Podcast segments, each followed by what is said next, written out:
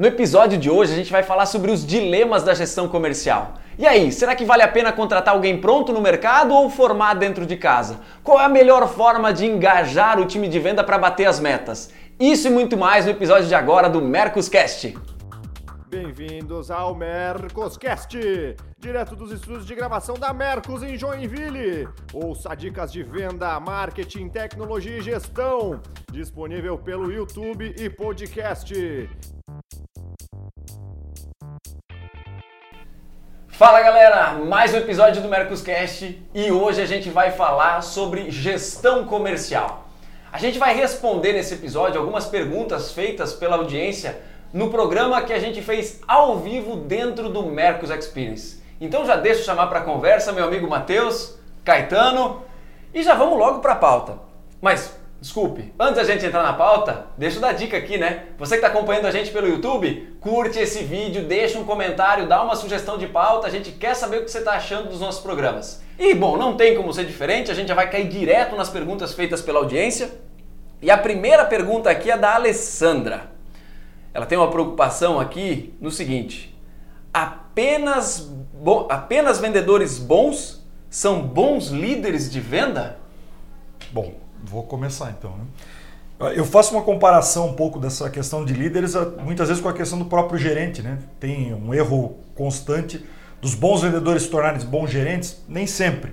É, não tem muita a questão da regra, eu acho nesse ponto, é muito de perfil, é muito de desenvolvimento das pessoas. É, pode fazer um comparativo aí com outros esportes, nem sempre um, um bom treinador foi um bom atleta. Então, eu acho que esse ponto realmente é mais do perfil da pessoa, entender ela e desenvolver. Acredito que sim, as pessoas podem se desenvolver, até mudar de área completamente, mas só isso, ou criar esse estigma de não, é só porque ele vendia muito, atingiu os resultados e ele vai ser um bom líder, nem sempre, ele trabalhava sozinho. Então, eu acho que é, é pontos a serem levados em consideração. Uma coisa é trabalhar sozinho com o seu resultado, outra coisa é gerir uma equipe, é motivá-la, é mantê-la mantê-la na rotina e acompanhar os processos são totalmente diferentes. Né? Então eu te, tomo algum cuidado com relação a essa, essa colocação ou afirmação principalmente. É, eu diria que raramente. Raramente o bom vendedor ele é, ele é um bom gestor. Isso é bem raro mesmo. É, porque você está, geralmente em, em vendas mais complexas, o perfil do vendedor é um perfil mais lobo solitário, ele gosta de trabalhar sozinho, ele gosta de desafiar. E geralmente quando ele chega na equipe, ele até tem um bom momento. Isso é muito maluco. Ele no começo, como ele é o exemplo e a referência, ele tem um voo. Só que é meio que aquele voo de galinha, sabe? Porque no começo ele é referência pra galera que trabalhava com ele. Ele fala, cara, é bom, vamos seguir o que ele tá fazendo. Só que chega uma hora que a referência dele vai caindo e ele precisa se tornar efetivamente gestor. E quando ele precisa se tornar gestor, ele não tem o ferramental, ele não tem o perfil para ser gestor. Então ele vai na influência, mas chega uma hora que ele perde a influência. Isso acontece com um ano, dois anos ali. E aí você precisa que ele se torne gestor.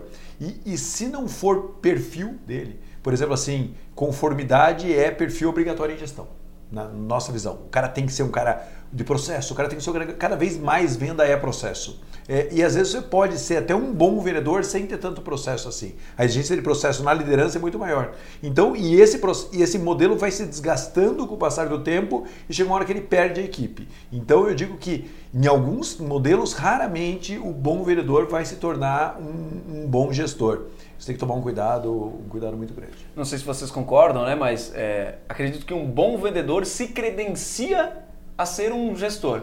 Se ele vai ser bom ou não, são outros 500, né? E aí eu acho que vocês citaram muito bem, né? Pô, o voo de galinha, acho que, que, que, que mata a charada é... Uma vez ele é alçado à posição de, de, liderança, se ele não se capacitar para além das, das competências que ele tinha antes de bom vendedor, é aquilo que tu disse, porra, a autoridade vai garantir para ele um voo inicial. Se vai ser o de galinha ou não, vai depender da capacitação dele, daí sim dizer, poxa, beleza, agora eu tenho, já tenho skills de venda que me garantem saber o que precisa ser feito e o que não precisa ser feito. Joia. Mas gestão de time, gestão de equipe, o que, que eu já sei disso? O que, que eu já faço disso? Então, se ele não parar, olhar para dentro dele e dizer, pô, eu preciso me capacitar mais, eu preciso estudar mais, preciso fazer uma pós, um MBA, uma faculdade, seja lá o que for, por exemplo, gestão de pessoas, é, é bem provável que ele vá sofrer com isso. E, e, falo, falo como experiência própria, né? De alguém que saiu da linha de frente de vendas, assumiu um cargo de direção, voltou para a linha de frente de vendas e agora assumiu um cargo de liderança de novo. Quando eu assumi pela primeira vez um cargo de direção, eu senti isso na pele. Eu era um excelente vendedor, é, sem nenhuma falsa modéstia. Eu sabia fazer o que tinha que ser feito. Quando eu assumi o cargo de direção, a coisa não deu certo. Uhum.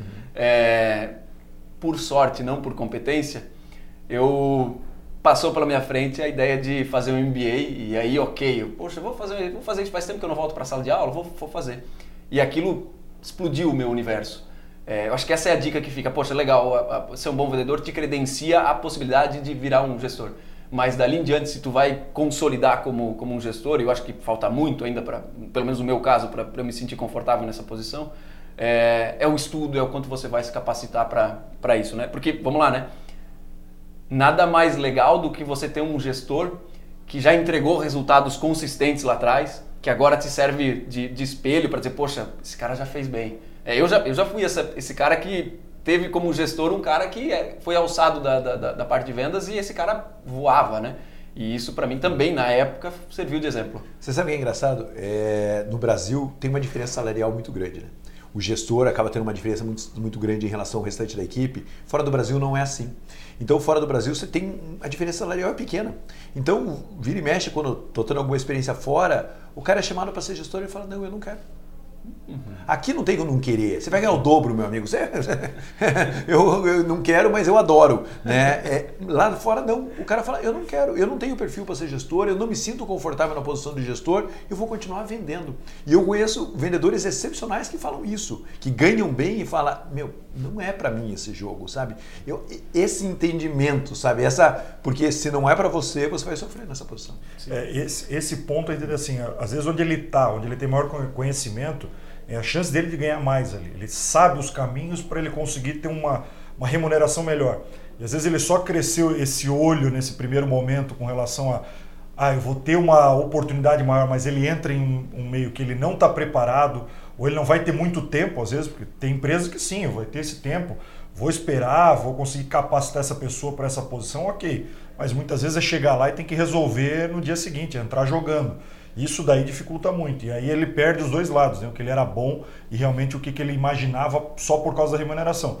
É, acho também, concordo que é raro acontecer esses casos de sair de boas vendas e virar gerente. É que eu acabei conhecendo alguns que se tornaram pontos fora da curva, né? Eu uso aqui próximo da gente do laboratório, diretores, saíram lá do, do balcão de, de venda. Se tornaram diretores e num nível absurdo, né? De relacionamento, de venda, de gestão. Então, são, mas são realmente pontos fora da curva. Não dá para a gente ter isso como, como regra, base, muito pelo contrário. Joia. Já vamos pular para a próxima pergunta, ainda enviado, enviada também por um participante lá do Mercos Experience, que é o Gilson Breis. E esse é um dilema do, do gestor comercial, eu acho que, é, é que pelo menos o gestor comercial que está começando vai ter. É melhor trazer as pessoas prontas ou desenvolver essas pessoas para fazer parte de um novo negócio? Vou Vou seguindo então, né? Olha, é, ponto lógico, né? Formar as pessoas é sempre muito mais barato. Formar de dentro da casa, conhecer a cultura da empresa, o DNA dos produtos. Agora, claro, essa pessoa também tem que estar buscando isso, se capacitando. E como a empresa está, em que momento ela está. É, acontece muito de ela desenvolver algum novo negócio, não tem ninguém preparado para isso ela vai desenvolver, ela precisa dar um salto realmente, então ela está com todo mundo dentro, muito no mesmo nível, e ela, assim, ah, esse ano ou da, nesses próximos dois anos, eu preciso trazer alguém que tenha uma experiência muito maior de mercado e saiba dar esse salto, porque a gente vem crescendo sempre aquela mesma batida e realmente agora é outra, outra situação. Então é um ponto que tem que entender qual é o planejamento, qual é a estratégia que a gente tem. Preciso dar um salto agora e é uma mudança radical ou é um novo produto que ninguém tem essa experiência? Traz alguém que possa ajudar isso. Consigo, tenho tempo, tenho um planejamento mais de longo prazo, se eu conseguir formar as pessoas que têm esse perfil dentro da empresa, aí vai se tornar mais barato e muitas vezes até muito mais engajadas com a empresa do que necessariamente trazer alguém de fora. Né? Olha, você sabe que a gente trabalha com uma empresa que trabalha com recursos humanos e eles contratam muitos estagiários. E eles começam a formar estagiário. E quando a gente começou a fazer o nosso trabalho de consultoria lá, eu achava isso o máximo. Só que em um momento eu vi que a coisa que ela, que ela ia se embolando, né? Porque hoje em dia é tudo muito multicultural. Né? Hoje em dia você não tem mais a pureza da sua empresa. Antigamente você tinha isso, né? É o nosso jeito de fazer. Hoje em dia o nosso jeito de fazer tem inputs do mercado e mudanças de cenário muito grande. Então hoje eu falo assim, se você quiser ser um formador de pessoas, primeiro você tem que começar formando lá na base. E, e você tem que ter um RH focado em formar pessoas. Então você tem que ter todo um ecossistema que é focado em desenvolver pessoas. Só que às vezes você chega na empresa e fala, cara, o RH tem tempo para isso, está focado nisso, não, não tá, mas eu quero desenvolver. Mas o gerente não vai desenvolver. Então você tem que ter toda essa cultura, então você tem que ter toda uma, uma estrutura formada para que você desenvolva pessoas. E ainda assim você vai começar a formar, desenvolver pessoas na base. Agora, o quanto você ganha trazendo novos players para dentro da sua organização, como cultura, como, como input de novas tecnologias, de nova maneira de relacionar, de nova maneira de ver o mercado. Hoje eu acho que tem que ter uma mistura muito bem feita disso daí, sabe? De formação da base, mas também muito de trazer gente de fora. Eu acho que essa mistura, ela é muito rica. É, e não adianta você querer formar se você não tiver uma estrutura de formação. Eu vejo que as empresas gostam muito de falar isso. Ah, eu gosto de formar pessoas. Beleza, cara. Quantas horas de treinamento elas têm por mês? Nós temos uma pesquisa na Venda Mais. A maioria das empresas treinam uma ou duas vezes por ano durante um dia. E, e, você vai chegar nessa empresa e falar: o que você quer? Eu quero desenvolver talentos. Meu amigo, não é assim. Você quer desenvolver talentos? É outro jogo, é outra maneira de pensar. E é super nobre desenvolver talentos. Mas eu vejo que às vezes é um discurso incompatível com a, com a realidade. E o, o próprio perfil do gestor desse, desse talento que a gente está trazendo, como é que ele fica próximo? Como é que é o perfil dele é. para treinar? Até porque traz realmente dessa base toda, só que se tiver um líder que tem essa esse, tem líderes que têm medo né, de, de, fazer isso, de transformar. Aí eu acho que é um erro absurdo né, de não formar um time forte e não conseguir replicar isso com medo de perder o lugar. Pelo contrário, acho que quando começa a formar essa base forte, uma equipe forte, você vai subindo junto. Então é, é, é, um processo natural. Mas se a empresa realmente não tem, se o tempo dessas pessoas, desses líderes também não, não acontece para formar, se o RH não está preparado para isso, esquece, não vai acontecer e a chance até de frustrar quem está entrando lá. Então é entender realmente se consegue montar isso, não é só querer, é conseguir também. Eu acho que a única, o único ponto de atenção que fica, né, é, quando a gente olha para a possibilidade de trazer pessoas do mercado, é tomar o cuidado para que essas pessoas que chegam do mercado, elas não tragam vícios que sejam negativos para a operação. Não vou dizer que são negativos no geral, mas são negativos para aquela operação. Então, sim, eles, eles embutem automaticamente uma senioridade, uma, uma competência que a equipe não tem, é, um jogo de cintura que a equipe não tem, mas também embutem eventuais vícios que são negativos para o negócio. Isso é. Poxa, é, é, é, o pacote, né? Sim. É o pacote de quem você está comprando, de, de quem você está contratando. Então isso tem que ficar no radar, porque, cara, é inevitável. Vai trazer alguém mais sênior é o pacote. Esse cara vai embutir senioridade, mas também vai embutir alguns vícios que não, não fazem sentido para a tua operação. Eu, eu, bom, agora eu acho que eu tenho até essa experiência, depois de 18 anos numa, fazendo toda uma carreira dentro de uma empresa, quando você vai para outra, realmente numa posição que te trazem, é para complementar. Então você vem de um outro setor que é complementar aquele dali e aí você começa a agregar com o próprio time, né? O que, que a gente vem, opa, eu conheço mais daquele, quem é o cliente hoje que eu vou vender, era onde eu estava há 18 anos. Então, óbvio que eu conheço mais do processo de lá do outro lado do que necessariamente da empresa atual. Então a gente vai jogando juntos esse, nessa situação, trocando mais figurinhas, os dois vão se desenvolvendo. Então é entender, será que às vezes é trazer do próprio setor aquele profissional ou se de repente eu posso trazer de algum outro setor que complementa e eu vou ter mais informação que talvez eu não tenha lá de dentro realmente de quem eu quero, quero atingir, né? São modelos diferentes mesmo. Diga-se passagem, a estratégia do teu negócio foi muito inteligente, né?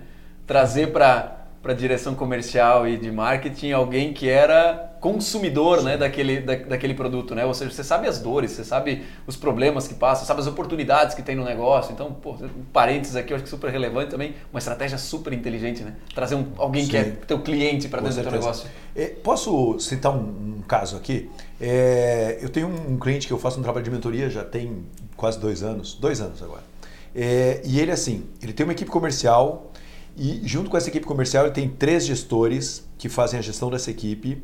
E, e, com os três gestores, ele tem três trainees que são treinados por um cara que é responsável só por treinamento. Ok? É, esses trainees cobrem as férias dos outros na equipe. Uhum. Só o fato deles cobrir as férias já se paga. Certo? Porque senão o cara saía não tinha que ficar cobrindo as férias. Então eles vão lá e eles cobrem as férias. Esse treinador, ele cobre as férias dos vendedores mais capacita dos mais fortes, porque o cara fatura muito, então ele vai cobrir as férias desses caras do, do, dos As é, ali dentro da estrutura. É, Isso é uma empresa focada para desenvolver pessoas.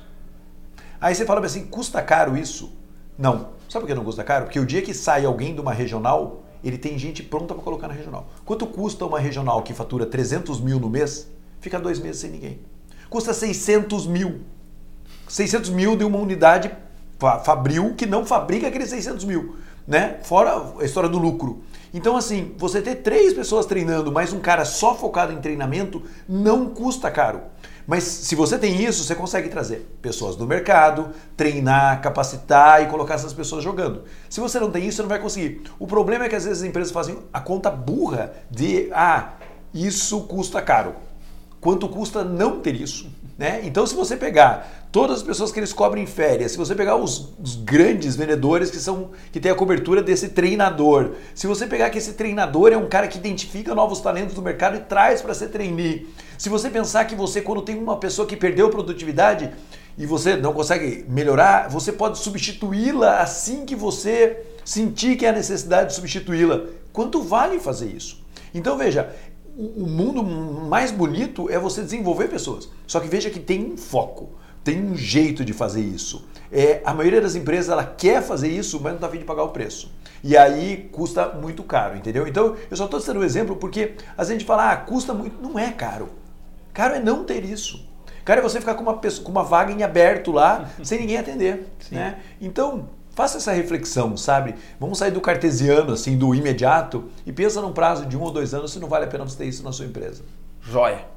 Respondida essa, vamos para a próxima. Tem a ver com alinhamento de metas e, e resultado. Uma pergunta do Igor Marcelo.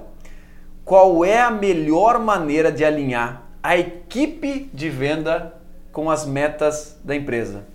E antes de passar a palavra para vocês, eu quero falar o que a gente faz aqui.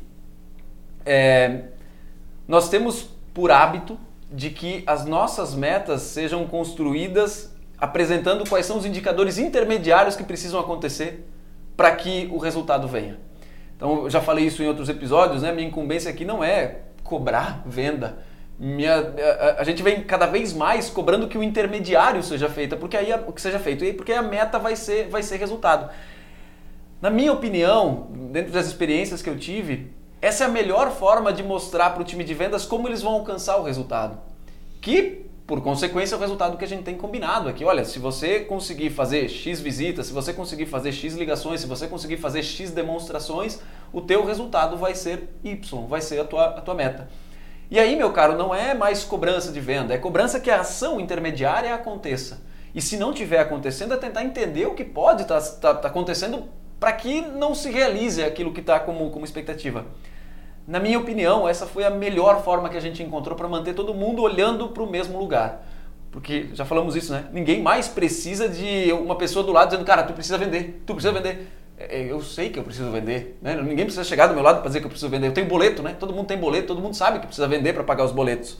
Então, ao meu ver, a forma de engajar o time de vendas para colocar eles comprando a meta é mostrar para eles que é possível atingir aquela meta e como é possível atingir aquela meta. Para mim, isso aí é bala de prata. Uhum. Tipo, o que eu vejo dar certo e dá certo é isso. Vocês têm algum insight que, que, que fuja um pouquinho dessa, dessa pegada?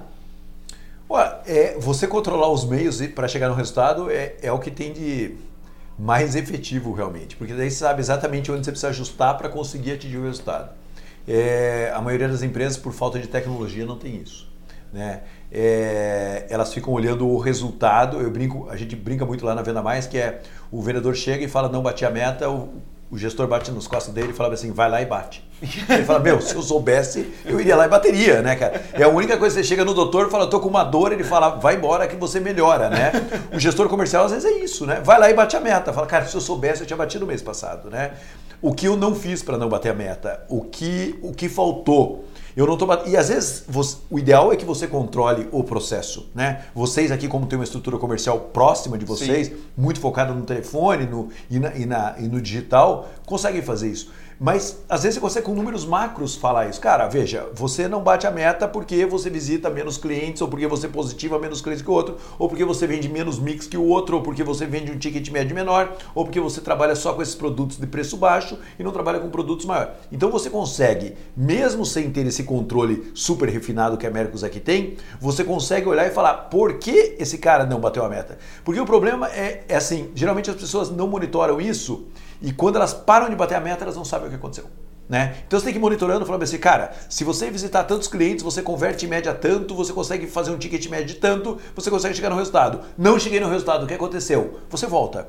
Você não conseguiu bater tanto ticket médio, você não fez isso, você não fez isso. Por que isso aconteceu? Então veja que imediatamente você tem um diagnóstico ali que o vendedor junto com o gestor pode olhar e falar, puta vida, esse mês aqui eu não positivei, cara. E por que você não positivou? Aconteceu alguma coisa? Né? Ah, não, os clientes estavam super estocados, não sei o quê. Putz, os clientes estavam super estocados porque a gente vendeu muito estoque porque um concorrente nosso entrou com algum produto. Então veja que você começa a ter um diagnóstico mais, mais bacana para que você consiga, como gestor, desenvolver a sua equipe para que ela chegue num, que ela chegue num resultado maior. Então veja, o ideal é que você tenha esse controle do processo. Se você não tem o controle do processo, tem o controle dos indicadores que levam ao resultado.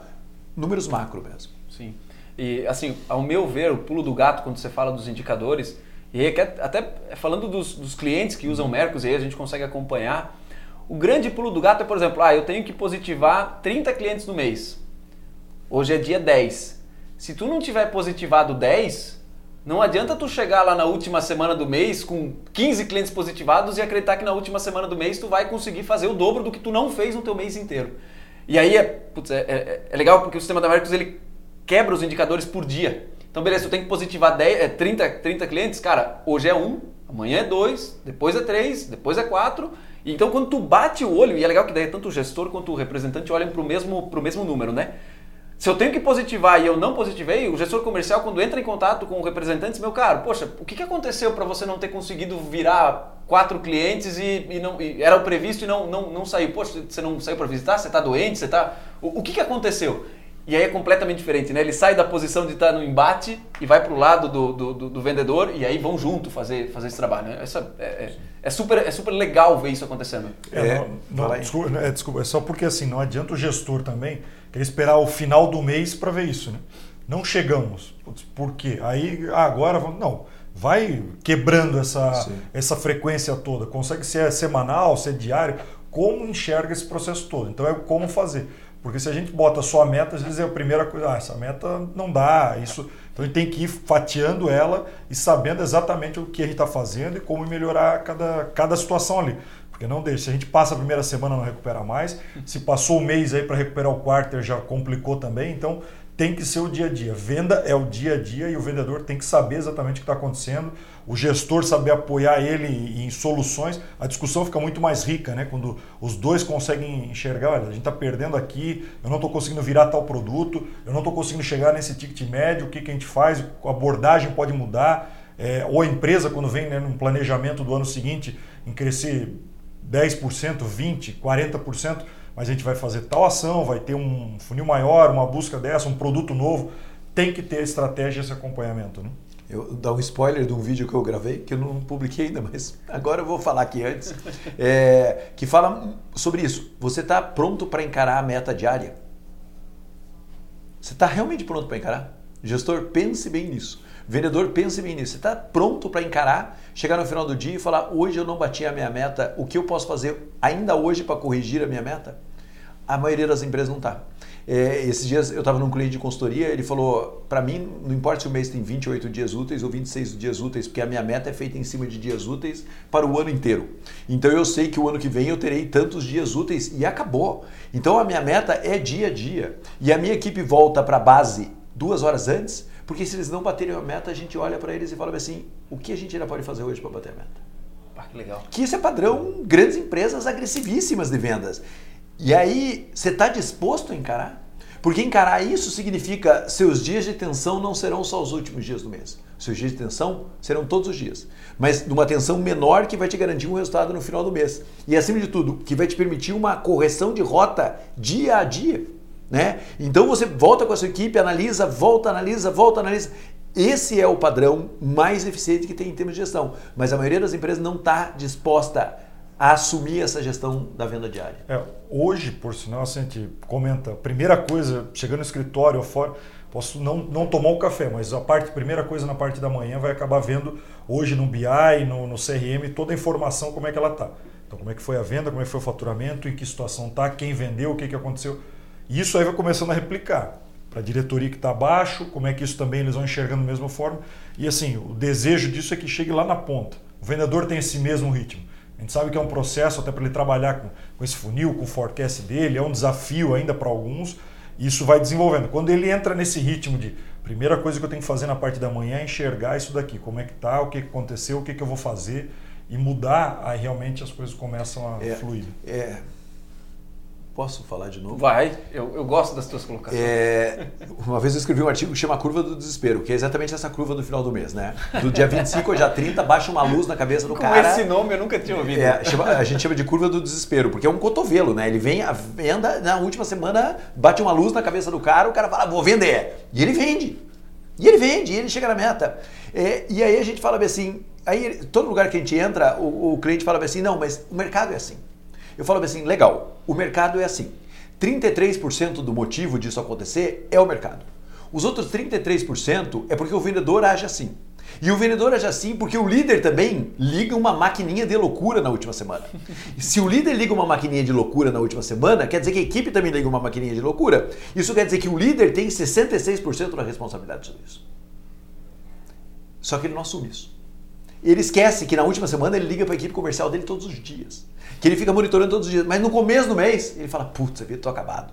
Né? E aí ele relaxa também, nos primeiros 10 dias a desgraça não vende. Isso arrebenta a empresa logisticamente. Então, assim, tem uma responsabilidade que é do mercado? Tem. Mas tem uma responsabilidade enorme que é da empresa, que solta a promoção no final do mês, que faz todo esse processo acontecer, eh, que estimula mais a equipe no final do mês, que cobra mais de perto a equipe no final do mês, e a venda acaba sendo cada vez mais forte no final do mês. Isso arrebenta a sua empresa. E nós, líderes, somos responsáveis por isso. E como líder também, muitas vezes a venda que acontece no final do mês, normalmente é o pior ticket médio, é pior, porque aí vira o desespero e ainda assim chegamos ao resultado. Resultado de faturamento. A última linha é pouco vista nesse momento. Sim. Então, o trabalhar o, ano, o mês inteiro, né, no caso, numa forma mais controlada também, em termos de empresa, é obviamente muito mais saudável. Né?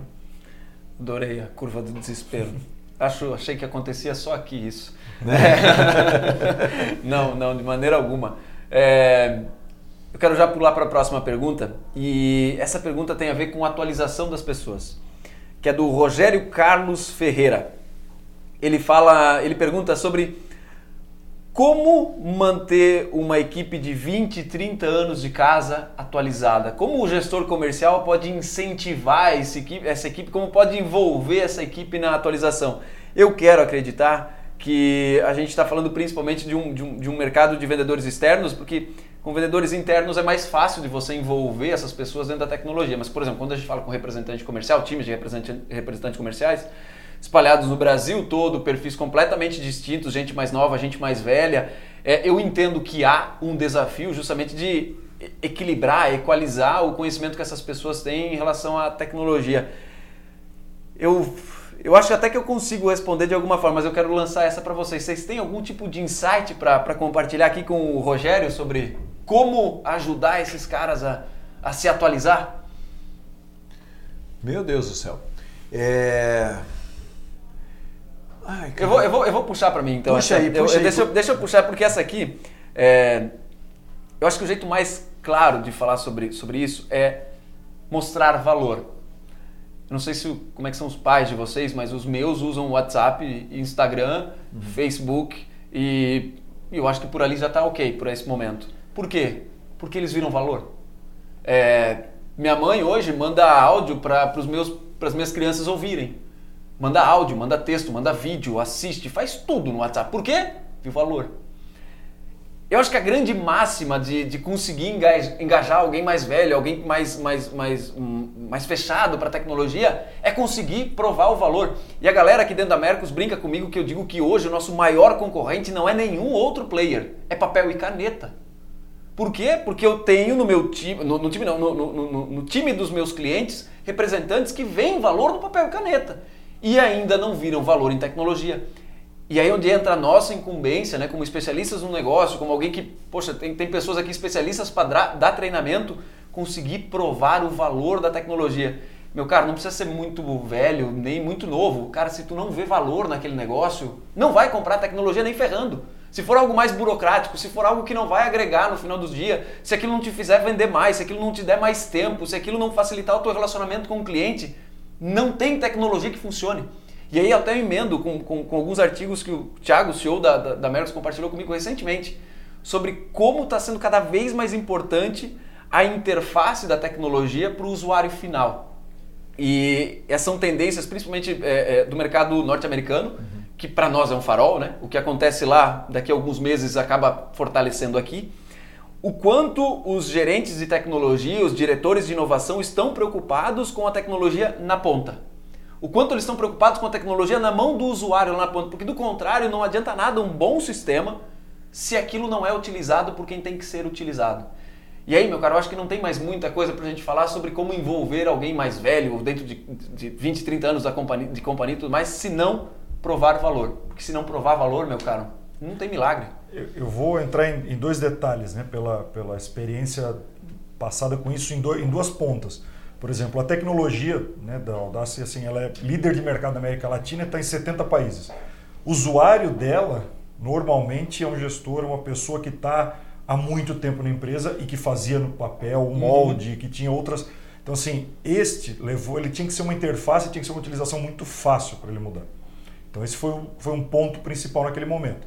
Óbvio que a empresa vai se renovando, vem gente nova, começa a ter outras tecnologias que vão agregando para essa equipe também usar. Aí quando vai para a equipe de, de vendas, ou independente de onde for, né, que a gente ficou meio preso a pessoa que há 20, 30 anos de empresa, como se isso fosse né, uma questão... Um determinante. É, é. falou assim, ah, porque ele não usa tecnologia. Ok, mas o ponto de ensinar essa pessoa a ver esse valor, ela começar, começar a usar a tecnologia, se ela usar bem, é melhor do que gente muito nova que usa ela mal. Ou que se molda a questão assim, qual é a produtividade da pessoa? Ela aprender a dificuldade dela usar aquela ferramenta ou alguém que para toda hora para estar tá no, no, telefone fazendo alguma outra coisa que não é produtivo? Então, é, às vezes a gente fica só preso, ah, mas ela não usa, é, é pessoa antiga. Não é isso que eu acho que, que limita a questão da idade. Eu acho que de ser um produto fácil, uma interface amigável, realmente mostrando valor e o perfil da pessoa. Então, acho que essa pessoa, se ela, ela vê esse valor no, no, produto, se a empresa tem esse relacionamento, ela quer continuar lá, porque está 20, 30 anos. E às vezes só pensar porque é novo e sabe mexer muito mais fácil em tudo, que as crianças já sabem mexendo no celular, é, eu acho que isso daí também fica como verdade e pode ser perigoso ali na frente. Concordo.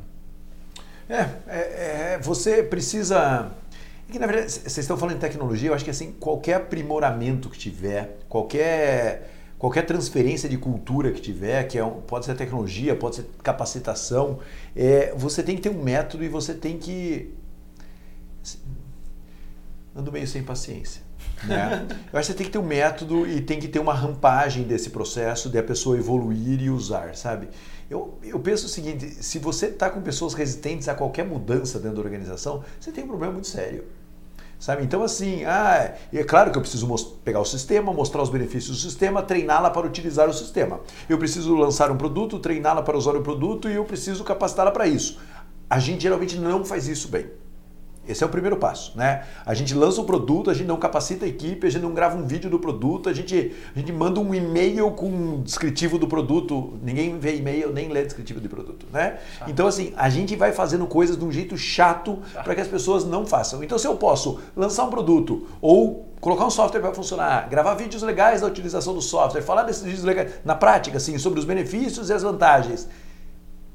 E se eu tiver que convencer muito mais o cara a usar, eu começo a olhar e falar, puta, cara, esse cara não pode estar na empresa. Tu fez o teu roteiro, né? Você seguiu o teu você roteiro. Você fez o roteiro. Eu acho que assim, a gente tem que fazer a nossa parte de maneira a que, a que as pessoas entendam que elas que elas têm que fazer. E você fique tranquilo e fala, meu, eu fiz a minha parte. Porque você ficar o tempo inteiro tentando trabalhar com pessoas resistentes a mudanças e, e, a, e, a, e esse negócio cultural. Você sabe que esses dias eu estava conversando com um cara, é, ele mora na Rússia e ele vem de uma, de uma, de uma, de uma educação do leste europeu. E a gente, a gente tem uma educação muito legal, assim. É, não me entendam mal, mas ela é muito permissiva. É, ela não tem assim, meu, é, eu te dou 10 vídeos para você aprender a mexer no software, sendo que 5 é explicando os benefícios do software. Se você não fizer os 10 vídeos, você não vai ficar na empresa. Aqui no Brasil a gente tem mania de fazer os 10 vídeos, o cara não vê o vídeo, e daí eu ligo para ele e falo, cara, você não está usando. Não é, é, é a, a gente respondeu essa pergunta anteriormente, cara, você não está vendo o vídeo. Né? Não é que você não está usando, você não está fazendo o processo que vai te levar a usar. E a gente tem muito essa paciência. Uma parte é porque a gente não faz o processo e outra parte é porque a gente tolera que as pessoas não façam. Né? Então a gente precisa, sempre que a gente for querer implantar uma nova cultura, uma nova tecnologia, qualquer coisa que seja, falar: estou fazendo bem a minha parte? Estou. Tem pessoas que não estão acompanhando? Tem. Cara, por que você não está acompanhando? Ah, não estou acompanhando por. Ah, legal, eu posso te ajudar, explicar aqui alguns fatores para você. E é isso. Sim. Né? Temos um episódio? Porra. Ótimo. Gente, para quem acompanhou até aqui, né, não pode, não pode esquecer de deixar aquele like, deixe o seu comentário, diz qual foi o insight que você teve com o programa. A gente vai adorar saber disso. E não esqueça, se estiver ouvindo a gente, se estiver vendo a gente pelo, pelo celular, printa, posta no Instagram, posta no Facebook e marca a gente aí, arroba Mercosoficial. A gente vai adorar saber que você está curtindo a gente aqui. Até a próxima? Até a próxima. Valeu, pessoal! Tem alguma sugestão de pauta, crítica ou comentário? Mande e-mail para mercoscast.mercos.com e até a próxima!